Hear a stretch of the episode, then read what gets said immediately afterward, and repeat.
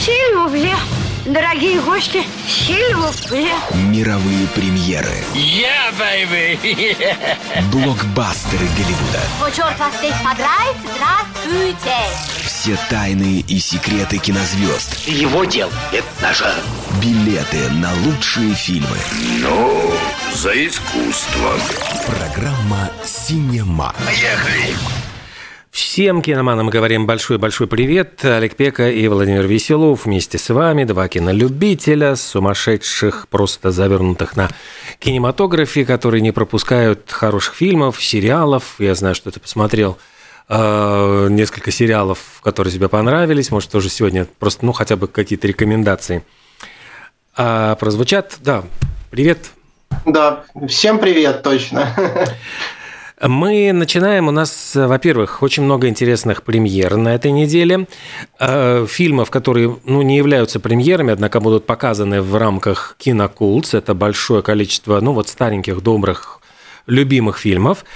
Э, есть, э, ну, приключилось, конечно, в мире кино вот за неделю много всяких событий интересных. Вот «Аватар» уже показали, первые какие-то отклики кинокритиков – и, конечно, вот тема мистификации в кино, которую мы сегодня тоже затронем.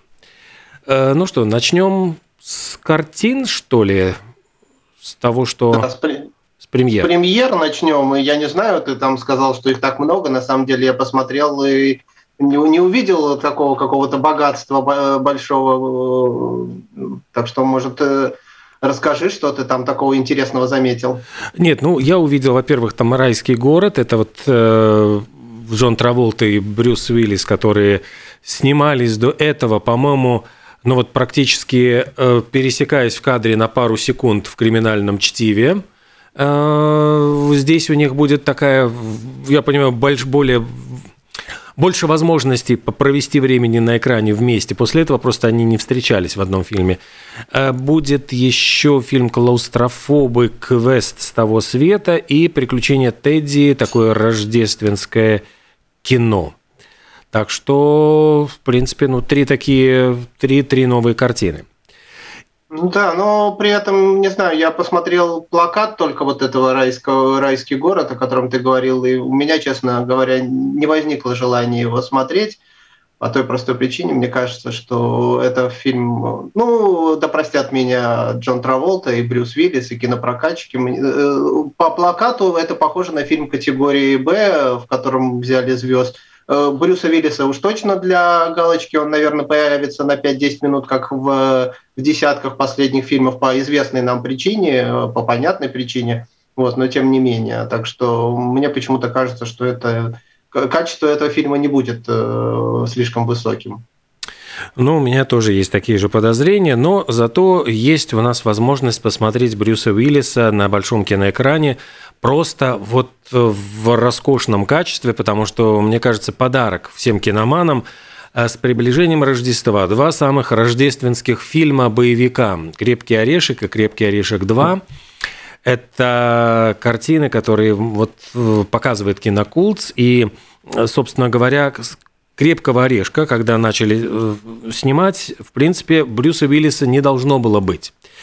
Э, фильм, который э, снимали, он был снят по роману такого писателя боевиков Родерика Тропа и является прямым продолжением его прошлого романа «Детектив». Причем интересно, что в романе роман «Детектив» уже был экранизован, и там главную роль исполнял Фрэнк Синатра. И, э, ну, собирались снимать продолжение, но долго-долго тянули, и уже понятно, что вот к концу 80-х годов сенатор уже не был в, том, э, в той кондиции, чтобы играть героя боевика, но такой привет от Фрэнка Синатры присутствует. Эм, там, в общем-то, есть момент просто в биографии Брюса Уиллиса. Его дебют состоялся в фильме «Первый смертный грех», и практически вот это был фильм с где они пересеклись в кадре. Там Брюс Уиллис был просто в массовке, но он попал ну, в один кадр с Фрэнком Синатрой. А картина это э, собирались снимать как боевик, и, ну, я имею в виду первый «Крепкий орешек», и собирались пригласить Арнольда Шварценеггера, потом Сильвестра Сталлоне. Кстати, писался он как продолжение боевика «Командос». Да, вот я это читал, что это как бы должно было быть продолжением команды, но Шварценеггер отказался. Потом предлагали Сильвестру Сталлоне, Барту Рейнольдсу и Ричарду Гиру. Очень даже сложно себе представить, вот как Ричард Гир бы справился с этой ролью. И Брюс Уиллис в то время снимался в сериале «Детективное агентство «Лунный свет». А нельзя сказать, чтобы он не был никому известен, он ну, был популярен как телевизионный актер, но а студия побоялась сделать из него главную звезду. На плакате фильма «Die Hard» там было изображение ну, небоскребов, там все, его не было, Брюса Уиллиса не было. То есть исполнители главной роли, они просто побоялись его поставить, чтобы, ну, а кто это такой вообще, что это за физиономия, да ну его там с кем-то неизвестным актером. Примерно так же ведь был и Алан Рикман, абсолютно. Он не снимался в кино, он был театральный актер, и он снимался только на телевидении. В 41 год он сыграл, вот дебютировал в роли злодея, этого Ганса Грубера, и, э, собственно, произвел фурор. Вот э, Алан Рикман, говорят, очень нервничал, э, боялся, ну, каким получится его голливудский дебют – получился абсолютно таким, вот, что просто его потом рвали на части, он стал в самом деле большой звездой. Кстати, вот «Гарри Поттер и узник Аскабана» тоже будет вот Кинокултс показывать э, эту третью часть «Гарри Поттера», там, ну, вот снимается, вот получается так, что и Алан Рикман, и Брюс Уиллис, они присутствуют в, в этих всех фильмах. Что еще очень интересно, то, что по иронии Брюс Уиллис, который сыграл американского героя, который сражается с немецкими террористами – Короче говоря, он был в большей степени немец, чем э, те, кто играл террористов. Потому что Алан Рикман англичанин, Александр Годунов русский, а, простите, Брюс Уиллис, он был э, ну, сыном немецкой домохозяйки, которая вышла замуж за американского э, военнослужащего. То есть, ну, по иронии судьбы, Брюс Уиллис был больше немцем, чем э, эти немецкие террористы. Э, что еще? Вот э, Алан Рикман, он настолько был таким интеллигентным актером, что он, э, ну, он вздрагивал при громких звуках. И поэтому в кадре не было ни одного кадра общего плана, где он стреляет из пистолета. Потому что, несмотря на то, что это холостые патроны, там, ну, все равно звук выстрела достаточно громкий, и он не мог побороть себя, он вздрагивал при вот в этом громком хлопке. Ну и понятно, что безжалостный террорист, который вздрагивает от громких звуков, но это выглядит как-то противоестественно, и поэтому его снимают только лицо вот при выстреле или там, ну, не знаю, руку с пистолетом. То есть нету никогда вот этого общего плана, где момента, где он стреляет. Ну и вот говорят, что э, там была еще одна шутка, когда один из копов говорит, что из этого полицейского Джона Маклейна мог бы получиться неплохой бармен, но действительно Брюс Уиллис подрабатывал барменом в одном из клубов до того, как стать актером. Это что Ну и надо сказать просто, что почему это считается, почему вот ты говоришь рождественское, просто, может, не, не все в курсе. Там действия происходят э, на Новый год, э, террористы захватывают небоскреб, то есть этот, а там идет как раз рождественская, ну, новогодняя вечеринка, и, в принципе, второй фильм тоже происходит, Давно? Э, действие второго да. фильма тоже происходит зимой, то есть это такие два зимних фильма. Э, третий, по-моему, третья часть уже э, рождественской не является, вот, и четвертый и прочие подавно. Но вот первые два, они такие как бы зимние фильмы, фильмы, поэтому их традиционно ставят под Новый год и говорят, что это рождественское кино, хотя ну, э, а обычно под этим подразумеваются какие-то семейные комедии, а уж точно не боевики, но вот так сложилось исторически. И... Вот, а о фактах касательно Алана Рикмана я просто хотел угу. сказать, что читал. Там в конце, наверное, не будет спойлером сказать, что главный герой убивает главного злодея, и этот злодей падает с крыши. То есть, ну, и снимали это все так, что, значит, этот эм, Алан Рикман держится рукой за карниз, а потом, значит, э, или его Брюс Уиллис держит, а потом отпускает. Но э, факт тот, что ему сказали, э, вот мы тебя посчитаем, посчитаем до трех и отпустим. А, значит, Брюс Уиллис отпустил не на три, а на один практически. То есть, и поэтому удивление, вот когда фильм, если будете смотреть, увидите удивление в глазах главного террориста, который падает с крыши, вот говорят, что это очень э, естественное изумление актера, которого скинули совсем не э, скинули с, ну, с достаточной высоты, не с крыши, конечно, но с достаточной высоты совсем не тогда, когда он к этому готовился. Да, там снимали все на зеленом фоне, и вот ему сказали на раз, два, три, и так раз, и отпустили. И вот это была очень смешная сцена.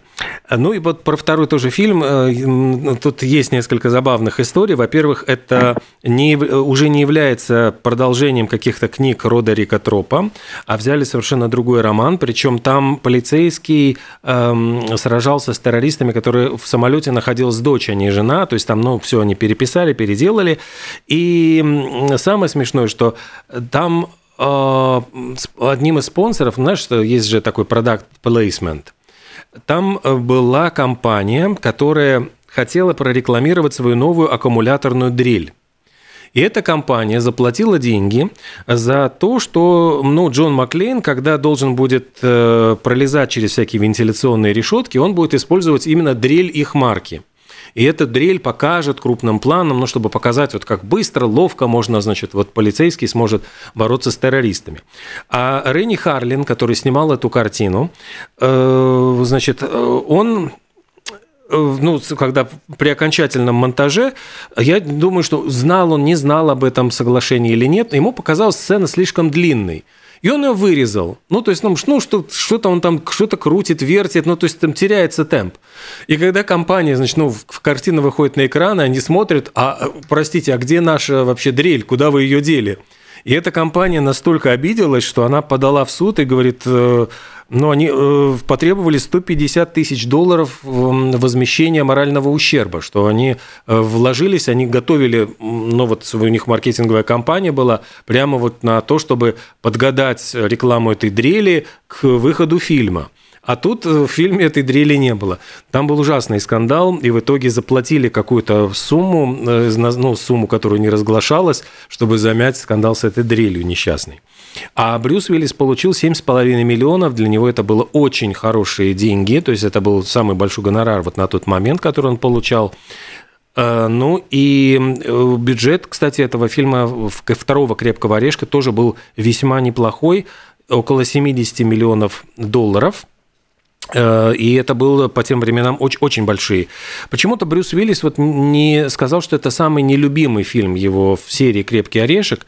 Если честно, я бы с ним не согласился, потому что четвертый и пятый, ну уж совсем, ну они, ну, они, ну сказать, что второй на голову выше, на порядок выше. И там главным вот э, злодеем, поскольку нужно было взять какого-то, ну, такого яркого, харизматичного злодея, э, искали вот, ну, после Алана Рикмана и взяли, э, значит, полковника вот Стюарта, там сыграл э, актер, господи, как его звали, э, по фамилии его была Сэндлер. Он такой достаточно брутальный.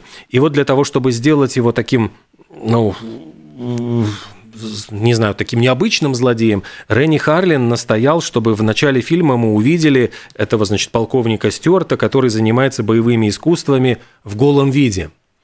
И, честно говоря, вот этот актер ну, был весьма озадачен, потому что он, ну, как бы не, не ожидал такого поворота событий, попросил, чтобы эти сцены сняли последними, усиленно тренировался, но Честно скажу, особенного они не добавили там шарма этому злодею. Я думаю, что это было совершенно лишнее.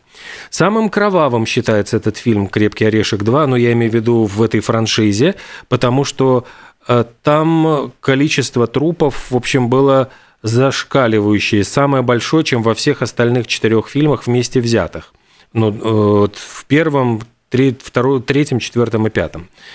Э, Еще говорят, что вот этот генерал же Эсперанса, которого должны освободить террористы, он был э, по э, реально существовавшему панамскому генералу Мануэлю Нарьеге. Вдохновлялся вот именно этим реальным генералом, и они очень много из этого взяли. Ну и, конечно, все авиакомпании, которые звучат в этом фильме они вымышленные, чтобы избежать тоже всяких судебных преслед... ну, чтобы там ни, никого не нервировать, что могут там какие-то якобы происходить неполадки, все это вымышленное.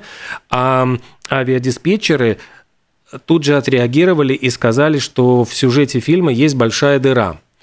Если там же террористы захватили аэропорт, выключили все средства связи, и самолеты ну вот кружат вокруг аэропорта, и у них рано или поздно должно кончиться топливо, и они начнут падать э, значит, ну, на землю.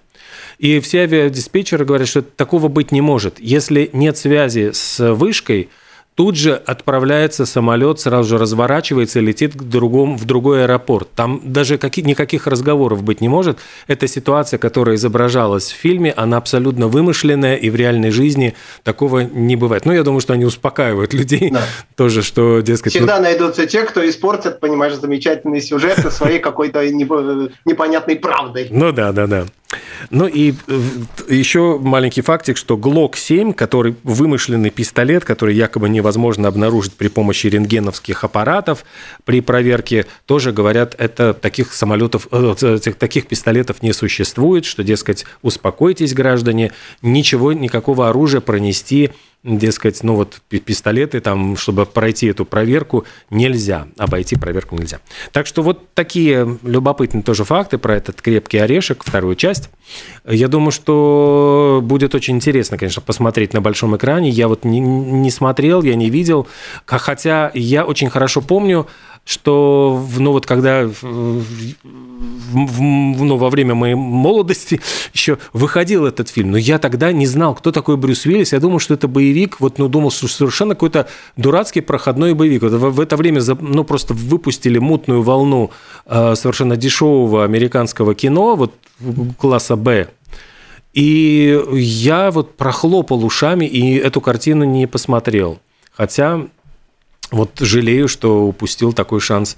Ну, да. Я все люблю вспоминать, что когда этот фильм тоже выходил, я в школе, в школе еще ходил и э, проходил мимо прокатов, и этот фильм появился в прокатах, э, ну, в видеозалах э, часто его называли его как угодно. Да. То есть это, это сейчас устоявшееся название «Крепкий орешек», а тогда самое запоминающееся э, звучало как «умри тяжело, но достойно».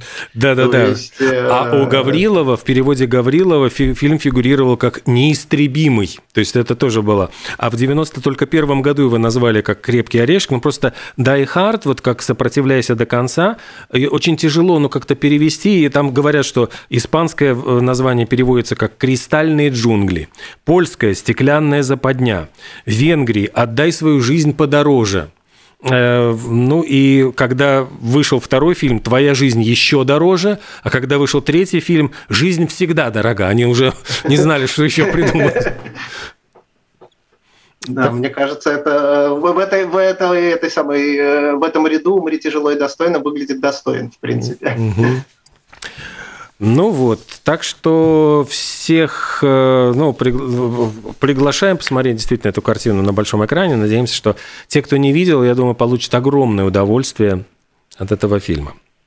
И, ну, еще раз напомню, что там Александр Годунов, наш, в общем-то, ну, соотечественник, который много лет танцевал на сцене латвийской оперы, эмигрировал на Запад, и вот он там снялся в роли русского терро... ну, это э, скорее, немецкого террориста. Скорее, да, скорее это грустно, потому что э, танцовщик вынужден был mm-hmm. подрабатывать вот таким образом, сниматься в, в роли второстепенной, второстепенной роли немецкого террориста. Это как бы не очень не очень большое как бы, Но, достижение. Ты знаешь, вот на самом деле, вот ты говоришь небольшое, а я думаю, что он э, сделал эту роль, ну, скажем, после Алана Рикмана и Брюса Уиллиса, это был третий запоминающийся персонаж фильма он в самом деле вот такой, ну, вот такой блондин с таким, э, ну, выражением, ну, то есть он сумел э, проходную абсолютно роль сделать очень запоминающейся и интересной. То есть я считаю, что это говорит о том, ну, вот о его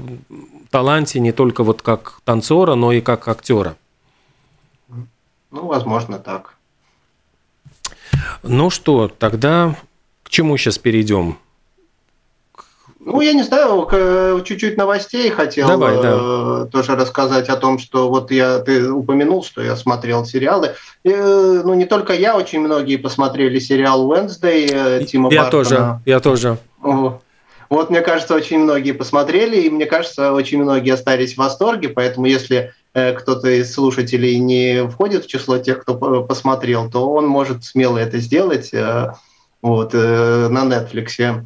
Значит, вообще это как бы подразумевает, ну, это не, не сказать, чтобы взрослый сериал, он вроде как для подростков, но тем не менее посмотрели все взрослые, ну, потому что тема Бартона, конечно, такой своеобразный черный юмор, и тема семейки Адамс ему идеально подошла, зашла, так скажем он ее смог идеально э, раскрыть.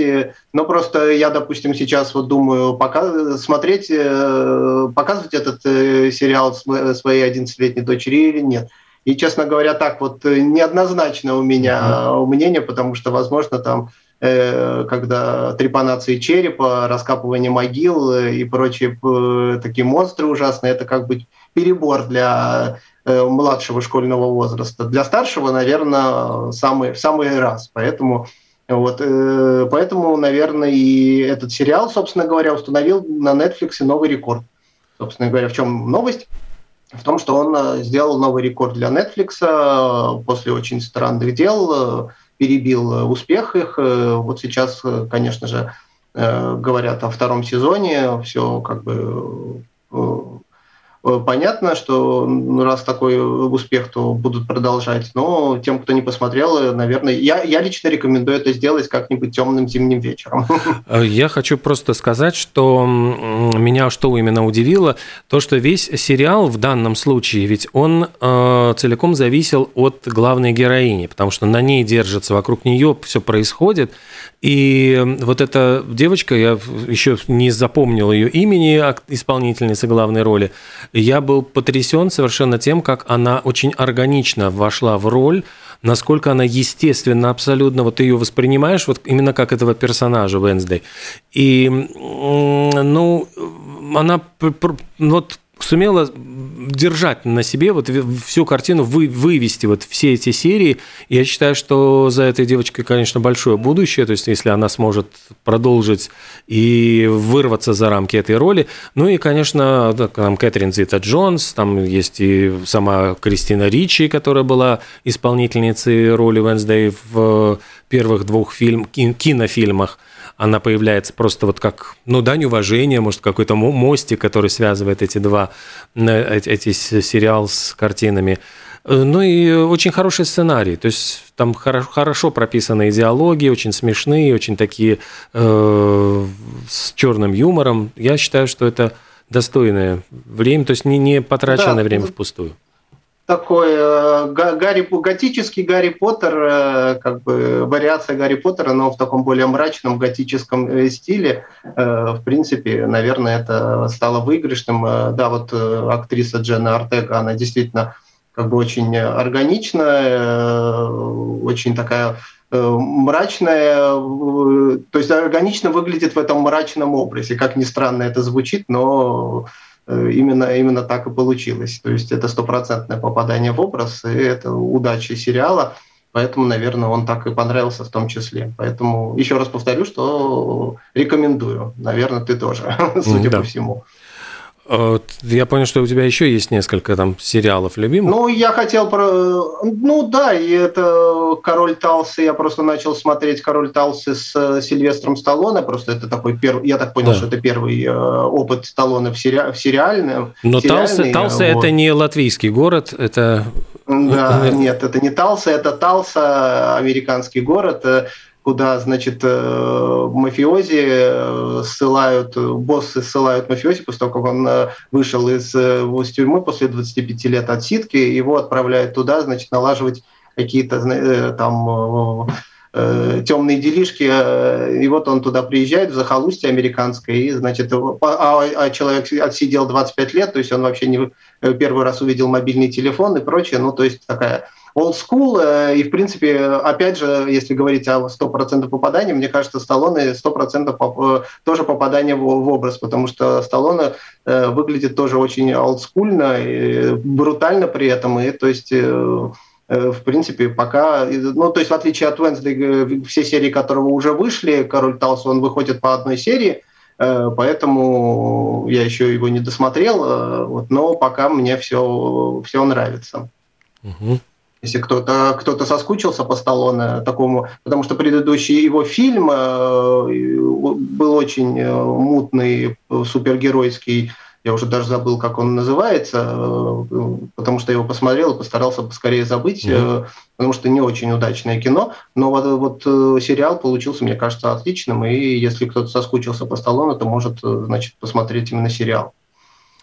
Вот. Еще новость, связанная с мультфильмом, который наделал скандалы у нас. Это mm. «Странный мир», да, и просто Э, он оказался не только скандальным, но еще и провальным. То есть э, и это было большой новостью, потому что мультфильм студии Диснея э, впервые за долгое время просто как-то кошмарно, катастрофически провалился в прокате. То есть, если, ну, если правда то, что написано в новостях, он студии убытки принесет в несколько сотен миллионов долларов. То есть для э, студии, которые просто, как говорят, что Дисней вообще не ошибается, там прям mm-hmm. несет золотые яйца сплошняком, но тут, э, видимо, что-то пошло не так, потому что провал был катастрофический. Причина пока неизвестна, я его не видел, э, поэтому не могу сказать, насколько там связано с тем скандалом, который у нас здесь фигурировал, или это не связано, и просто качество э, сюжета не, неизвестно. Но вот факт остается фактом. Пока же вот у меня есть э, любопытные данные о том, что состоялась премьера фильма «Аватар 2. Путь воды» в Лондоне. И уже первые вот профессиональные критики его посмотрели и выступили со своими оценками. Ну и прямо вот, скажем, оценки очень достаточно восторженные. Вот, например, Эрик Дэвис из Фанданго говорит, что «Путь воды» просто феноменален, он лучше и эмоциональнее, чем «Аватар». Иэн Сэндвелл из Digital Spy говорит, что это визуальный шедевр с богатым использованием 3D и э, вообще вот духом вот всех этих вот каких-то ну, захватывающий дух виды. А еще вот Майк Райан, он вообще там ну, пошутил, говорит, что я настолько увлекался вот этими деталями ошеломительными, что когда начинал следить за рыбками Пандоры подводного э, мира, я немножко отвлекался от сюжета и терял какие-то сюжетные линии, потому что я просто вот не мог ошеломленно сидел и смотрел, как это все э, сделано. Вот, так что, ну, все отмечают, что с технической, по крайней мере, точки зрения, это очень прогрессивный фильм, который вот поднимает еще выше планку. А говорят, что его где-то будут показывать в очень интересные технологии, даже не знаю, как ее обозначить, 4DX, по-моему. То есть это э, зрительское кресло может я понимаю, там двигаться, то есть трястись, опускаться там каким-то образом. Плюс ко всему в брызги воды, ветер, снег, грозовые разряды и, простите, даже запахи. То есть вот смотришь фильм, тебе тут и запахи, и брызги в лицо тебя, и обливают там. И током ударило еще да. в одно место какое-нибудь, общем... да, потому что молния где-нибудь или под водой действие, и зал наполняется водой, и зрители медленно тонут. Ну, что-то вот в этом духе, потому что говорят, что это э, технология вот специально разработанная тоже под аватар, там прямо вот все очень хотят испытать, а Джеймс Камерон говорит, что теперь э, уже придумана новая технология, которая позволит смотреть в 3D без очков. Как ну, это... Вот то, о чем я говорил, что именно это он очень долго пытался сделать, найти эту технологию. Ну, ну э, я рад, что он это сделал, потому что 3D э, начинало чахнуть, и все говорили, что это, в принципе, пустая трата было денег, и э, фильмы перестали выходить в 3D, люди перестали на них ходить, а вот Кэмерон очень топит за эту технологию и продолжает считать, что ее надо развивать. Но правда, тут он оговаривается, говорит, что эту часть еще типа по старинке будете смотреть, а вот уже следующие, а. будущие серии, вот там я, говорит, уже эту технологию буду использовать. Так что ну и... Будем ждать, покупать билеты и смотреть. Да. Ну что, тогда, может быть, у нас просто осталось буквально несколько минут минут 10. Ну да, давай я тут, э, то есть к чему, с чего это самое, потому что одна из новостей, такая милая новость, э, месяц уже интернет будоражит, э, дескать, нашли, появилась новость, что нашли неизвестный фильм Мартина Скорсезе, который назывался «Гончаров», про российского мафиози, который в, в конце перестройки переехал в Италию и, значит, начал продвигаться там по мафиозной линии. И э, там получилась очень интересная история. То есть появилась сначала какая-то информация о, о том, что этот фильм существует, и люди начали вспоминать, да-да-да, я где-то видел, я что-то слышал. И, в общем, очень долго все это фигурировало, пока не всплыло, что на самом деле такого фильма не существует. То есть это целиком полностью мистифика... интернет-мистификация, которая возникла просто из ничего, из одной фотографии, где была какая-то комбинация, ну, фотомонтаж каких-то там э, кадров – и люди просто подхватили его и начали придумывать. То есть к этому фильму, к данному времени уже есть и постер, и музыкальное сопровождение, и сюжет, и исполнители главных ролей. И, в принципе, даже сам Мартин Скорсезе э, где-то в, э, в социальных сетях написал, что да-да-да, я такой фильм снимал. Хотя, на самом деле, конечно, он ничего, это не, ничего этого не снимал, вот, но люди, значит, объединились и вместе придумали такую, значит, вот интересную мистификацию э, соединения реального, ну, то есть кино и какого-то вымысла реальной жизни и кинематографа. И как бы это на самом деле очень интересный такой эффектный, интересный какого-то э, факт. И стало интересно, э, существовали ли еще такие просто, ну, были еще какие-то такие вещи, когда кинематограф и реаль, ну, реальная жизнь как-то вот так вот переплетались э, причудливо. И я э, полез в интернет поискать, нашел, не знаю, что успеем тут напомнить. Вот. Ну, первое, что я нашел, самое древнее вообще, можно, это можно, конечно, к кинематографу не относить, но все-таки хочется упомянуть – что во времена, когда значит, э, совершал преступление Джек Потрошитель, э, в Лондоне шел спектакль по пьесе Стивенсона «Доктор Джекил и мистер Хайд». И э, актер, исполняющий эту роль, он перевоплощался на, экра... ну, на, на сцене из доктора Джекила в преступника мистера Хайта. И зрителям это показалось настолько правдоподобно, что один из них решил, что вот этот актер и есть на самом деле Джек Потрошитель. Потому что, ну вот, Э, не может а настоящий джентльмен вот э, так вот э, реально изображать преступника и не быть преступником. И в результате актеру пришлось, значит, давать показания, что доказывать, что он не Джек-потрошитель. То есть, ну вот, вот пример того, как Волш... волшебная искусство, сила искусства. Да, как... да, искусство влияет на жизнь. Вот, э, значит, ну, классический пример, это, наверное, все знают, кто не знает, э, радиопостановка Орсона Уолса э, «Война миров». миров». То есть, когда, когда начинающий тогда еще неизвестный режиссер, еще не снявший «Гражданина Кейна» режиссер поставил, сделал постановку на радио, тогда это было популярно, радио, какие-то зачитки произведений, и он начал читать постановку о том, что на Землю напали инопланетяне, радиослушатели, которые, значит, пропустили вводную часть о том, что это постановка, они решили, что на самом деле напали инопланетяне, случилась паника, э, люди, значит, выскакивали из окон, э, из, из домов, значит, полицию бежали, из, города, из, из городов пытались уехать. В общем, случилась такая интересная вещь, и э, я читал, что многие потом пытались это повторить, и в результате, когда случилось э, японское нападение на Перл-Харбор, многие не поверили в это, решили, что это тоже постановка. То есть вот такая связь произошла. Вот. Э, Еще интересный факт, может быть, кто-то слышал о таких зверьках, которые называются лемминги. И многие верят, что лемминги прыгают с обрывов, э, пытаясь, ну, значит, по непонятным причинам э, кончать жизнь самоубийством, э, прыгая с обрывов. И оказывается, эту всю вот мистификацию запустил фильм Диснея, опять же. То есть они снимали фильм о дикой природе, и где-то кто-то услышал, что вот зверьки так делают, и они, поскольку заснять это вживую, по-настоящему у них не получилось, они купили леммингов, и, значит, начали их сбрасывать с обрыва, засняв, как будто это реальность. И этот фильм документальный получил Оскара, его показывали в, в Америке в школах, и на долгие, в общем, годы до сих пор, то есть это вот э, легенда о том, что лемминги кончают жизнь самоубийством, э, по, ну вот групповое такое То есть она появилась благодаря фильму, благодаря фильму Диснея, где, когда сейчас вообще э, жестокое отношение с животными просто категорично не приветствуется, тогда вот они себе позволили сбрасывать леммингов с э, обрывов. Вот. Э, еще интересный факт, наверное, может кто-то э, смотрел фильм 80-го года «От каннибалов» называется. Конечно, Очень да. такое жесткое кино.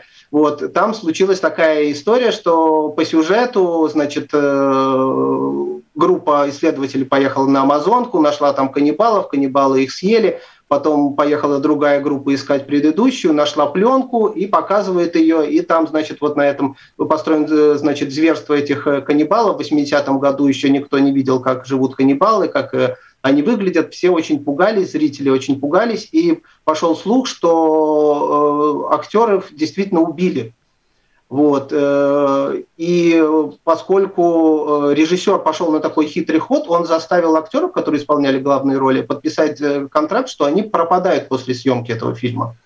И действительно, актеров нет, значит, по, по ленте они убиты очень жестоким образом. И режиссер оказался в полиции, то есть его, значит, его хотели судить за убийство. И ему пришлось э, значит, э, искать контакты этих актеров, которые благополучно значит, скрылись, э, поскольку обещали это сделать. И он с трудом их нашел, и только после этого его значит, оправдали и сказали, что да, никого он не убивал. Вот. Подобная история повторилась, наверное, уже на нашей памяти с картиной «Ведьма из Блэр» наверное, ты помнишь. Ну да, да там, конечно. Там тоже по сюжету студенты отправляются искать загадочную там мистическую ведьму и пропадают, и э, вроде как находят их кассе, кассету их съемок и показывают ее в, э, в кинотеатре, и все это подавалось под соусом того, что это на самом деле происходило. То есть режиссеры сделали все, чтобы это выглядело э, достоверно. То есть э, они создали сайт, где вот э, про эту ведьму рассказывалось. То есть полная иллюзия того, что все это происходило в реальности. Вот. Ну, к счастью, их никто не засудил, но факт тот, что фильм, который стоил какие-то копейки, в результате заработал 200-300 миллионов и стал, я не, может, даже до сих пор остается самым э, окупаемым да. фильмом всех. Угу. Да, то есть э, его расходы на него намного меньше, чем э, прибыль. Вот. Э, ну, что еще? Какие еще такие интересные? Из, из российского кино можно вспомнить фильм «Сволочи», военный фильм, который про подростков, которые вроде как НКВД завер... ну, собирала подростков и делала из них как бы такие отряды смертников, чтобы воевать с немцами. Э, подавалось это все тоже как э, реальная документальная история, то есть э, автор книги Кунин говорил, что вот он сам чуть ли не участвовал.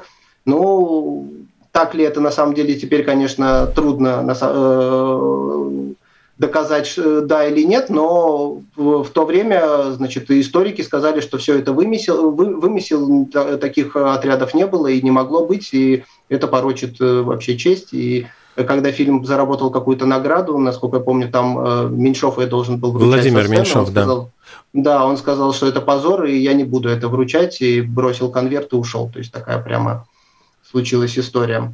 Вот. И еще интересная история, э, связанная или не связанная, но похожая. Э, я недавно прочитал, что в 2015 году снят фильм – который мы никто из нас не увидит. Он, в принципе, называется «Сто лет», и э, его покажут через сто лет э, в 2115.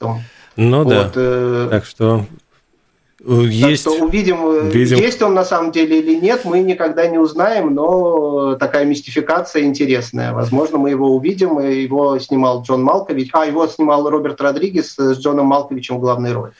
Ну что же, вот э, на этой интригующей ноте мы, наверное, и завершим нашу сегодняшнюю программу «Синема». Владимир Веселов и Олег Пека были вместе с вами. Э, встретимся ровно через неделю в следующую среду. До свидания. Всем хороших фильмов, хорошего настроения.